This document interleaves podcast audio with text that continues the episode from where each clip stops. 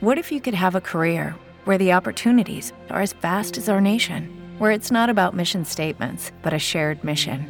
At U.S. Customs and Border Protection, we go beyond to protect more than borders from ship to shore, air to ground. Cities to local communities, CBP agents and officers are keeping people safe. Join U.S. Customs and Border Protection and go beyond for something far greater than yourself. Learn more at cbp.gov/careers. Lucky Land Casino asking people what's the weirdest place you've gotten lucky? Lucky? In line at the deli, I guess? Aha, in my dentist's office. More than once, actually. Do I have to say? Yes, you do. In the car before my kids' PTA meeting. Really? Yes. Excuse me, what's the weirdest place you've gotten lucky? I never win and tell. Well, there you have it. You can get lucky anywhere playing at LuckyLandSlots.com. Play for free right now. Are you feeling lucky? No purchase necessary. Void where prohibited by law. 18 plus. Terms and conditions apply. See website for details. Este es el episodio 76 de Hola F1 y hoy tenemos invitadas muy especiales a Hola F1. Di junto a nosotros, Hola F1. Hola F1, habla Pato. Hola F1. Hola F1. En este grupo de amigos y fans, nadie se guarda nada. Las pasiones, pensamientos y emociones que nos deja la Fórmula 1 están aquí. En Hola F1.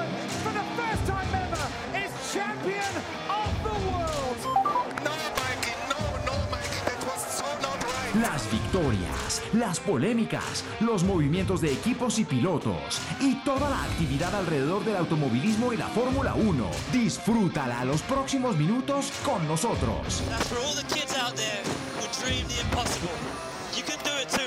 Hola F1, yo soy Mario Isola. Hola a todos, soy Sebastián Montoya con Hola F1. Porque somos fans, no estrellas.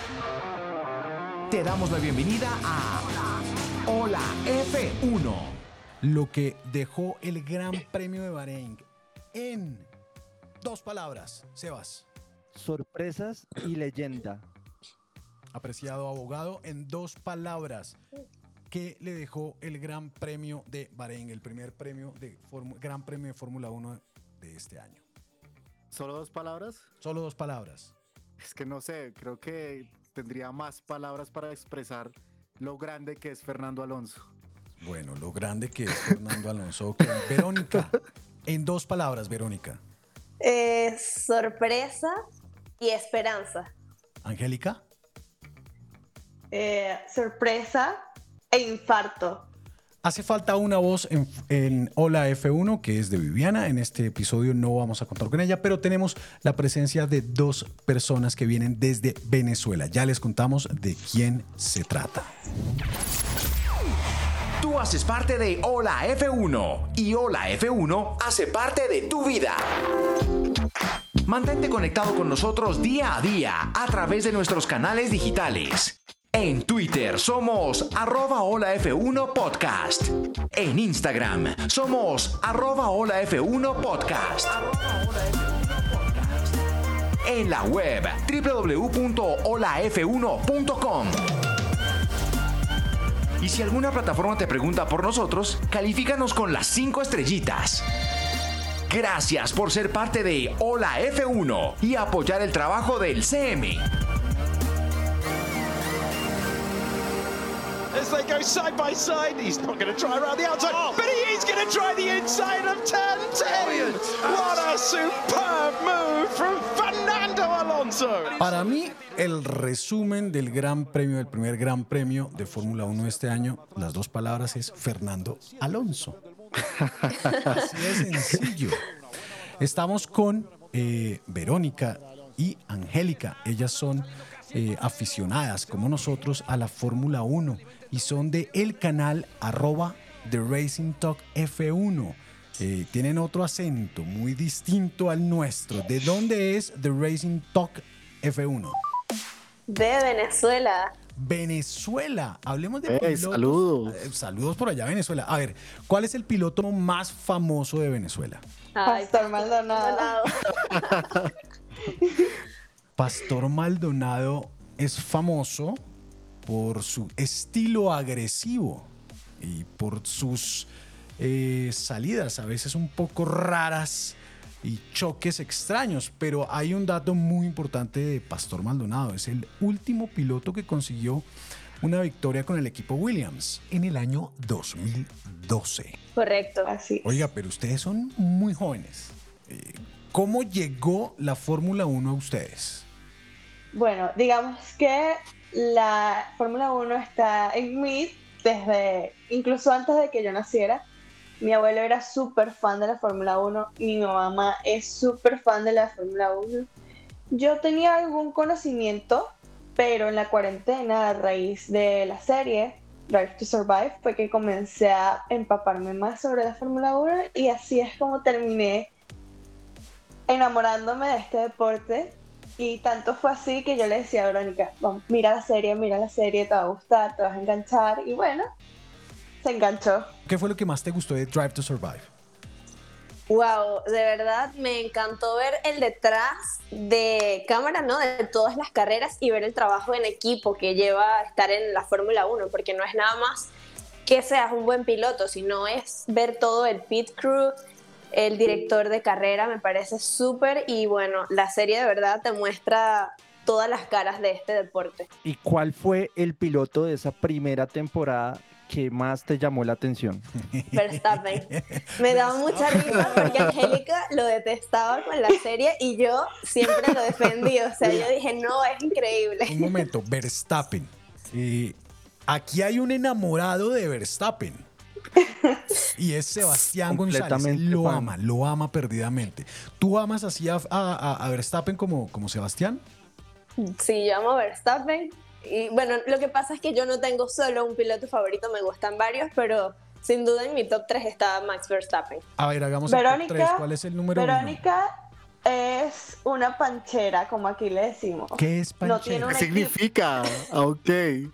Vamos a decir que panchera es como que eh, falsa, por así decirlo. No tiene, Ok. no tiene un equipo o un piloto definido. Siempre Bueno, pero eso no es falsa. Sí lo eres. Acabas de decir que eh, Verónica es panchera. Exactamente. Ok, porque no tiene un solo piloto. ¿Cuál es tu piloto, Angélica, favorito? Ok, mi protegido, eh, la persona que me encanta, Carlos Sainz. Yo lo defiendo a capa y ¿Como espada. piloto o como hombre?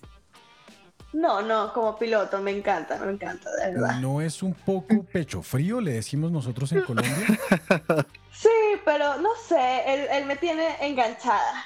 Me tiene ahí que me hace sufrir. Pero en Bahrein, recordemos, el hombre obtuvo una, dijo en, en- en su momento, dijo, oiga, no, pero pues es que si yo, si yo aprieto acá la embarramos.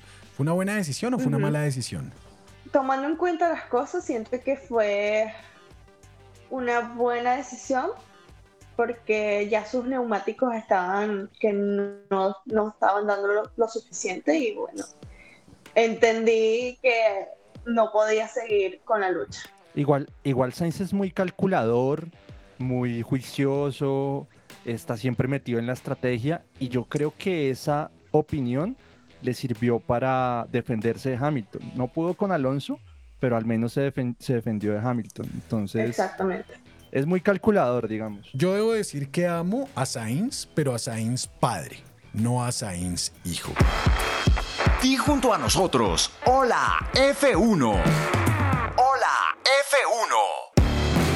Suscríbete en tu plataforma favorita a Hola F1 y sé el primero en enterarte y escuchar nuestros nuevos episodios. Además, suscríbete en www.holaf1.com y podrás recibir nuestras comunicaciones personalizadas. Sí, podemos hacer lo que queramos. Así estás más cerca a Hola F1.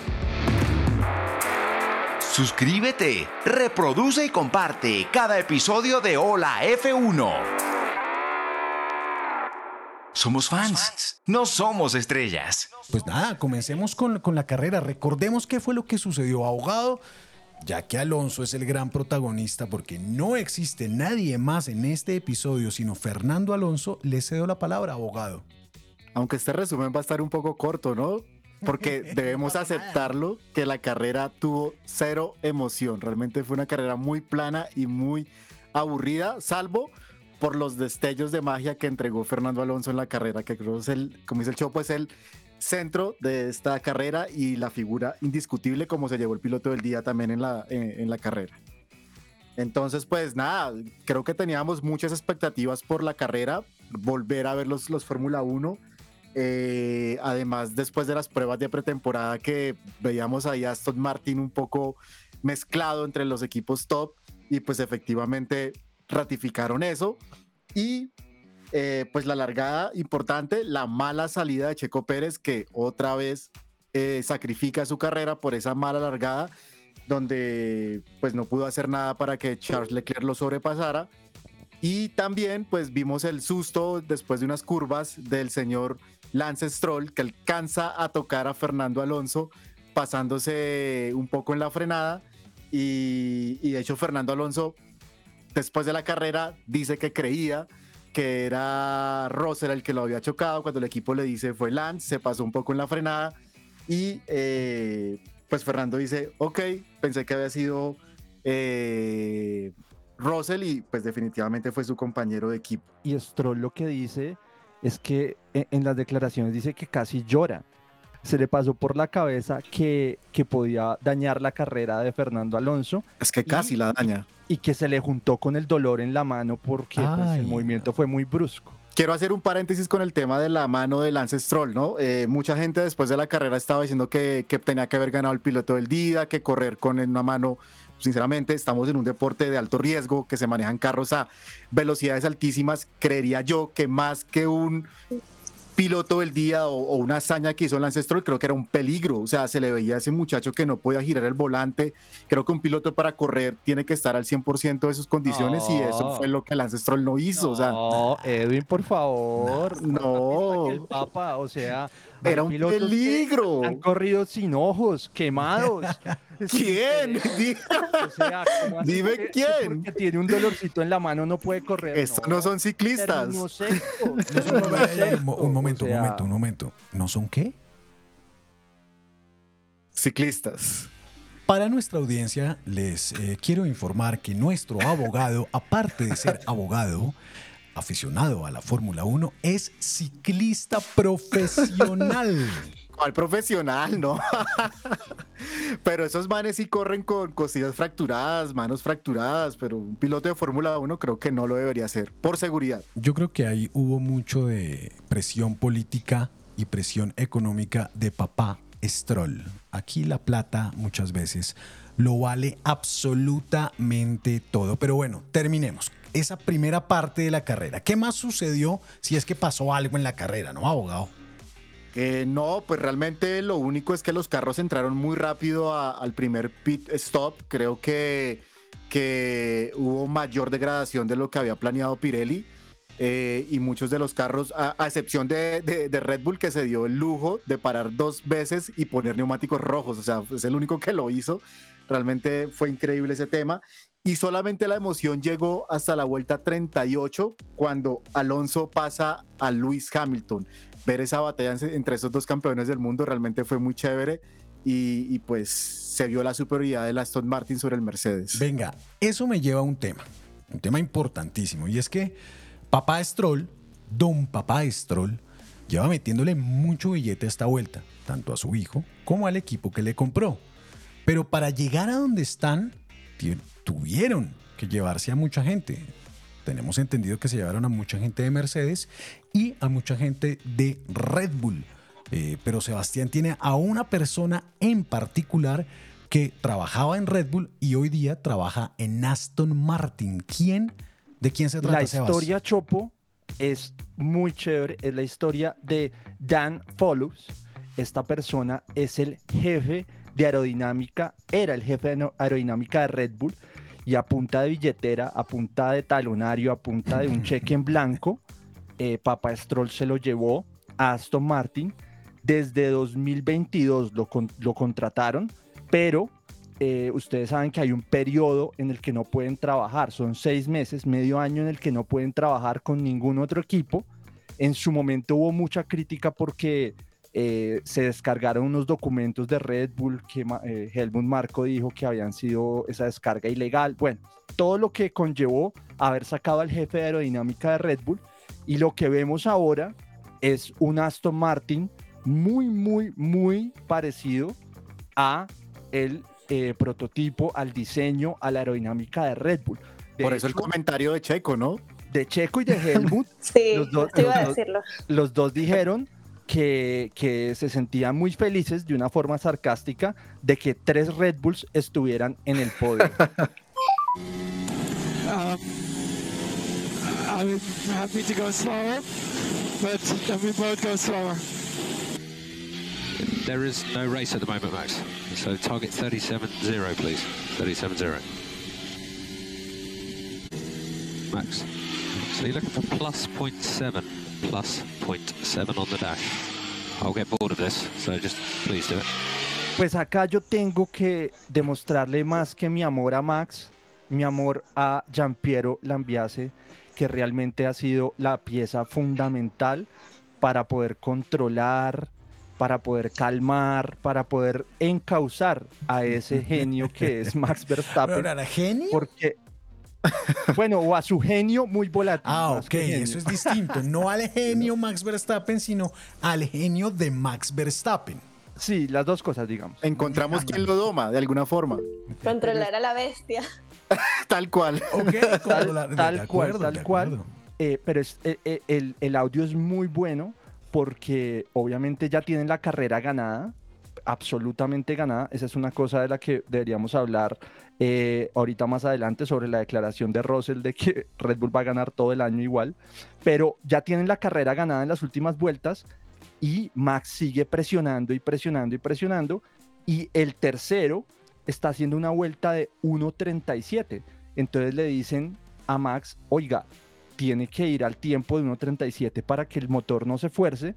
Y Max le dice, yo no tengo problema en bajar la velocidad, pero si Checo también la baja cuando le llevaba 12 segundos a Checo. Bueno, él no dice Checo, ¿no? Sino todos, pero pues obviamente todos es su equipo, no puede hablar por el resto de, pilotos. Y, eh, y, y Giampiero le sigue diciendo que tiene que irse al tiempo de 1.37 y le dice, eh, me, me puedo llegar a aburrir de esto, más o menos es lo que le dice. O sea, hágame caso, porque me puedo estar aburriendo de tener que estarle diciendo eso y ya ha pasado varias veces y esa relación le ha servido mucho a Max, le ha servido mucho a Red Bull y, y Red Bull ya ha dicho que si Giampiero se va, eh, porque ha, ha tenido ofertas, eh, es muy posible que, que la relación de Max con otro director, otro ingeniero, pues se, se complique. Es el único entonces que le puede hablar fuertecito al, a, a Maxito, ¿no? Es el único que respeta. Entonces eso es muy importante también. Y a su papá, tal vez. Yo al papá de Max Verstappen Sí. no lo respeto, punto. Yo a ese señor Le da no- miedo. Yo a ese señor no lo respeto, punto. Abogado, Pues llegó la vuelta 41 cuando volvieron los fantasmas de Ferrari y Charles Leclerc abandona, eh, posiblemente por un fallo en la unidad de potencia, no lo ha confirmado la escudería, pero lastimosamente sigue la mala suerte para Leclerc, que siempre los problemas de Ferrari le pasan a Leclerc, realmente las malas decisiones, los, los fallos mecánicos, todo, todo le pasa al pobre chino que realmente se ve que está frustrado y, y se ve en la reacción que tiene al momento que, que dice no tengo potencia y, y el carro definitivamente tiene que pararse. As I complete that sentence, Charles Leclerc is coming to a stop. Oh, come on. What happened, guys? No power. el año pasado, ¿quién se retiró en la primera carrera? Verstappen. Verstappen. Max. Y Checo. El que gana la primera carrera no queda campeón. Eso dicen. Eso Eso dice. Sí, eso dicen, la maldición del, del primer gran premio. Sí, sí. Hablando de maldiciones, abogado, ¿será que Alonso rompe la maldición de los 300 este año? Obvio que sí, una, así sea una carrera se la gana Fernando Alonso. Pero esa maldición ahí se acaba. Escuche esto, escuche esto, abogado. Bye bye. El man estaba disfrutando esa carrera, ¿no? Estaba feliz. O sea, es que es un nuevo Fernando Alonso. Ahí cuando sobrepasa a Carlos Sainz y le dice bye bye. Eh, increíble, en serio. Genial. ¿Cómo le dice? ¿Cómo le dice? Bye bye. Era como un niño en una juguetería. Yes. Bye bye. También grita en el radio, let's go. ta, O sea, el tipo estaba extasiadísimo. Yes, let's go. ¿Ustedes qué piensan de Fernando Alonso? No es mi piloto favorito, pero es increíble y no se puede negar que este año viene con todo y sí me gustaría ver que le dé la batalla al título de Max Verstappen o al menos que se lleve unas cuantas victorias, ¿no? Porque siempre nos gusta ver la diversidad y yo creo que eso es lo que Fernando Alonso nos va a traer este año. Hay un tema ahí que vimos en redes sociales y es que Red Bull siempre es la piedra en el camino de, eh, de Fernando Alonso, ¿no? Pues la Sí. vez pasada, cuando la temporada que, que mayor oportunidad tenía en Ferrari de, de salir campeón, pues Vettel era la hegemonía de Red Bull. Y ahora que tiene esta nueva oportunidad con un buen carro, pues parece ser, todo pinta que también va a ser eh, pues un año muy dominante para Red Bull. Entonces se lleva muy bien con Max, pero posiblemente sea su piedra en el camino. Abogado, ¿en qué vuelta vamos? Vuelta 49, esa medio batalla que hubo entre Hamilton y, y Sainz, que al final pues eh, el español pudo controlar al siete, veces, al siete veces campeón del mundo. Y pues nada, la carrera terminó con victoria para Max Verstappen, segundo Checo Pérez y tercero Fernando Alonso. Realmente no fue gran cosa lo que pasó al final de la carrera. Nadie hacía podio con 41 o más años desde 2002, que fue Michael Schumacher en Valencia, ¿no? El segundo dato es Fernando Alonso ha igualado a Michael Schumacher como únicos pilotos en toda la historia de la Fórmula 1 con 20 años entre su primer y último podio.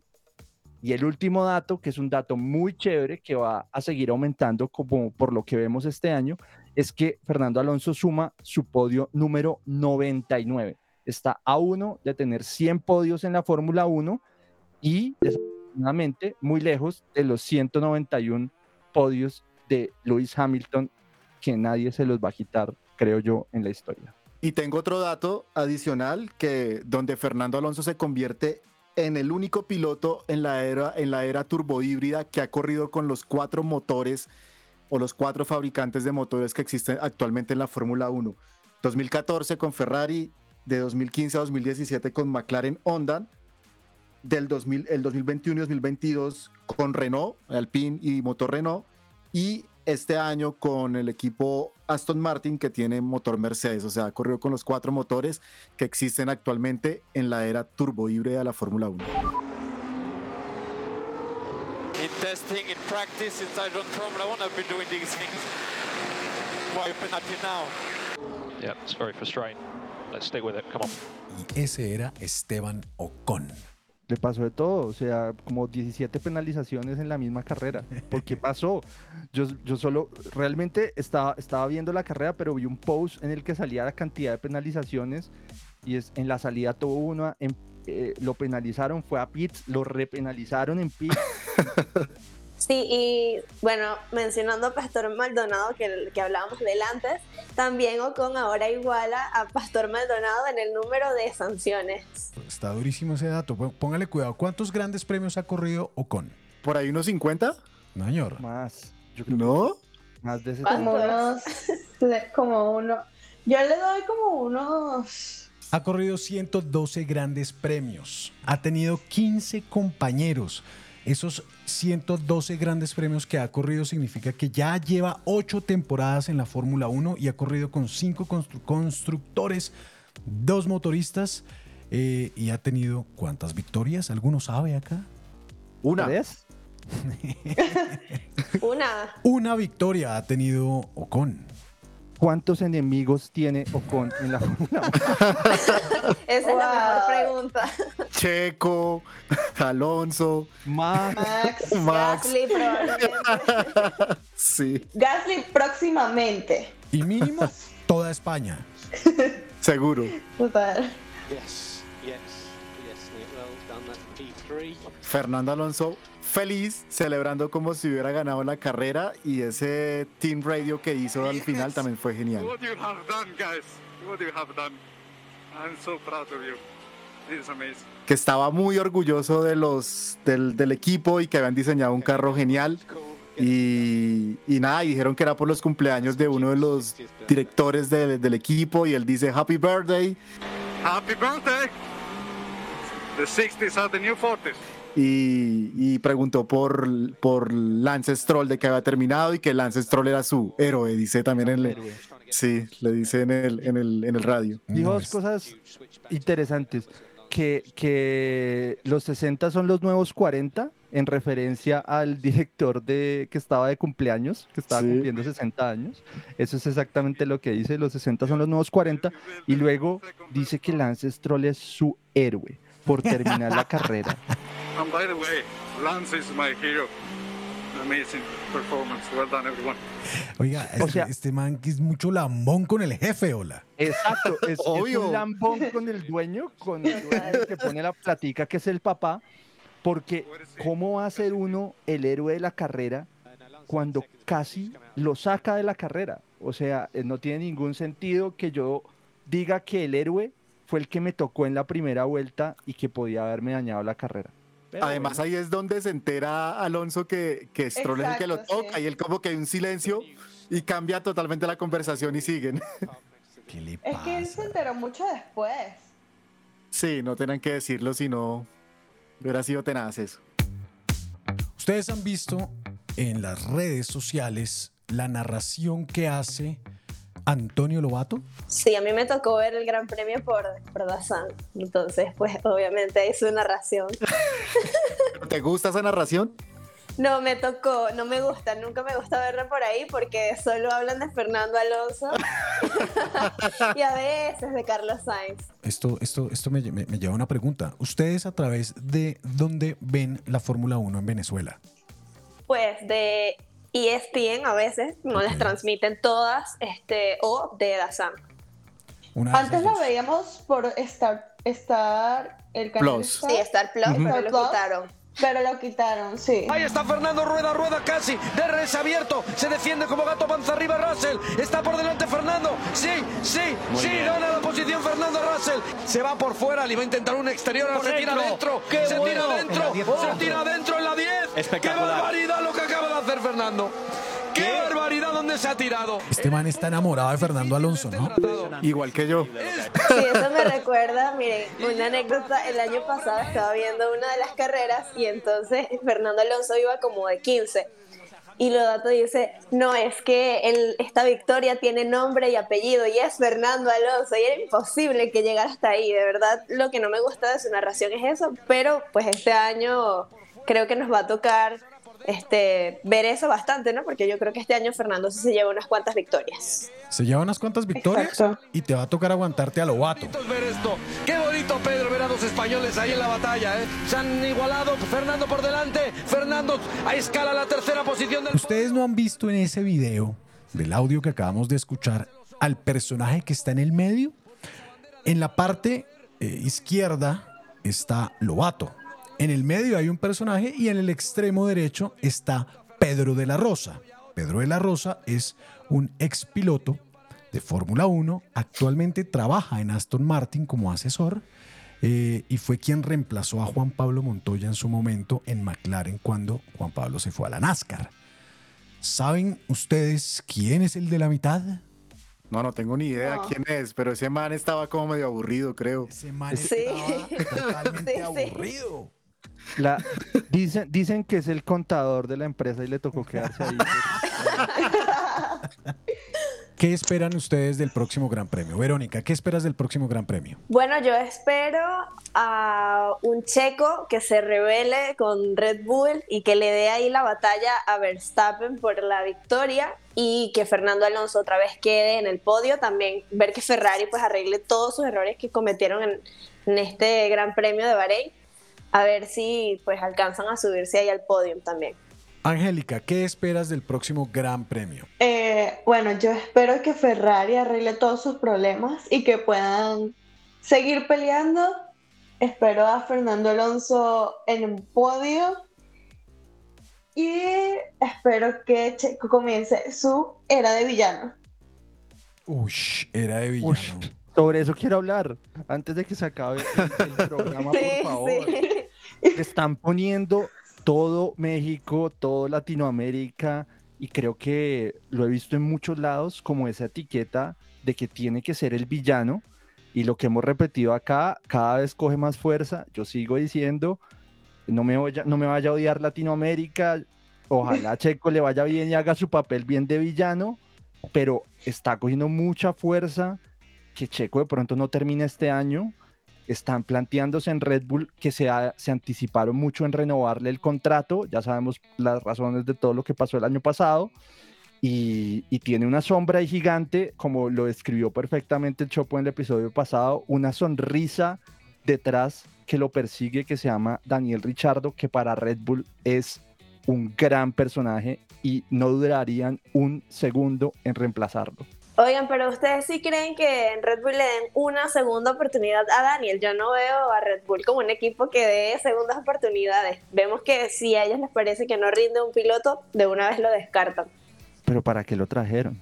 Yo personalmente siento que es un poco de, de, marketing y el público que atrae ahorita a Ricardo y que también es un buen piloto que está ahí de desarrollo, ¿no? Estamos de acuerdo, pero si a Checo hay que sacarlo, ¿tú pondrías a uno nuevo, a uno de la, de la academia o pondrías a el gran querido Daniel Richardo? ¿Qué te, ¿Qué te apaga las llamas de una salida en mitad de temporada de un piloto?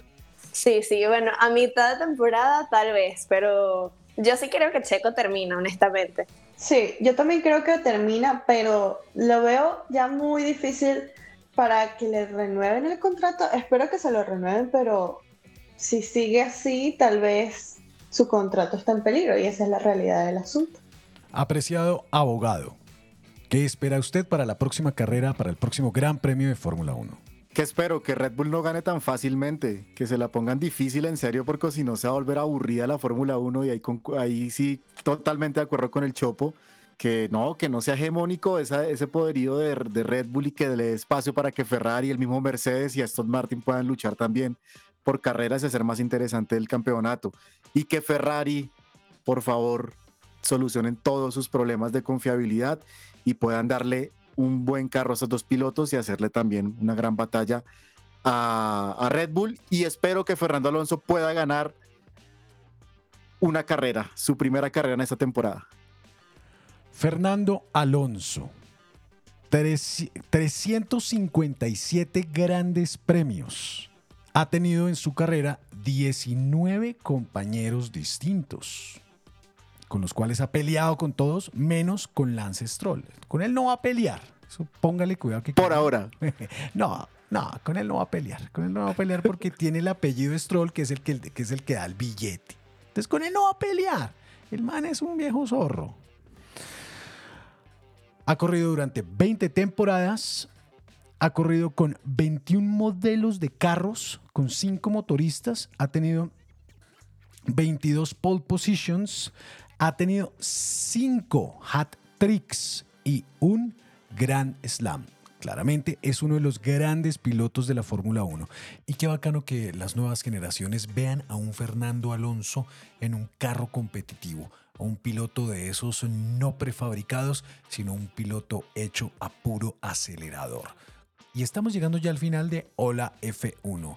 Eh, si quieres, Sebas, despida a nuestras invitadas que esta red de eh, personas interesadas en la Fórmula 1 en Latinoamérica siga creciendo, que siga creciendo con personas tan jóvenes como eh, ustedes, Angélica y Verónica, con tanto entusiasmo, que llegaron obviamente, como lo hemos dicho en este podcast, por Drive to Survive, que eh, vemos ahí que obviamente la estrategia de Netflix y de la Fórmula 1 tiene todo el sentido y que está en la, en la dirección correcta y que, bueno, sigamos creciendo. Sus aportes siempre serán bienvenidos. Nos vemos en redes sociales y muchas gracias por acompañarnos.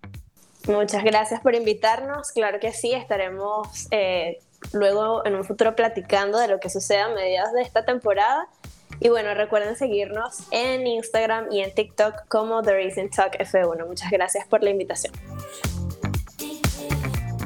Y a todas las personas que nos escuchan en Latinoamérica, nos pueden seguir en arroba hola F1 podcast en Instagram, Twitter y TikTok. También pueden escuchar estos episodios en holaf1.com y en todas las plataformas de streaming, Spotify, Apple Podcast, Deezer y una muy importante, Caracol podcast. Esto fue Hola F1. Y como dijo Fernando Alonso, bye bye. Bye bye. In English. Lucky Land Casino asking people what's the weirdest place you've gotten lucky? Lucky? In line at the deli, I guess? Aha, in my dentist's office. More than once, actually. Do I have to say? Yes, you do. In the car before my kids' PTA meeting. Really? Yes. Excuse me, what's the weirdest place you've gotten lucky? I never win and tell. Well, there you have it. You can get lucky anywhere playing at LuckyLandSlots.com. Play for free right now. Are you feeling lucky? No purchase necessary. Void where prohibited by law. 18 plus. Terms and conditions apply. See website for details.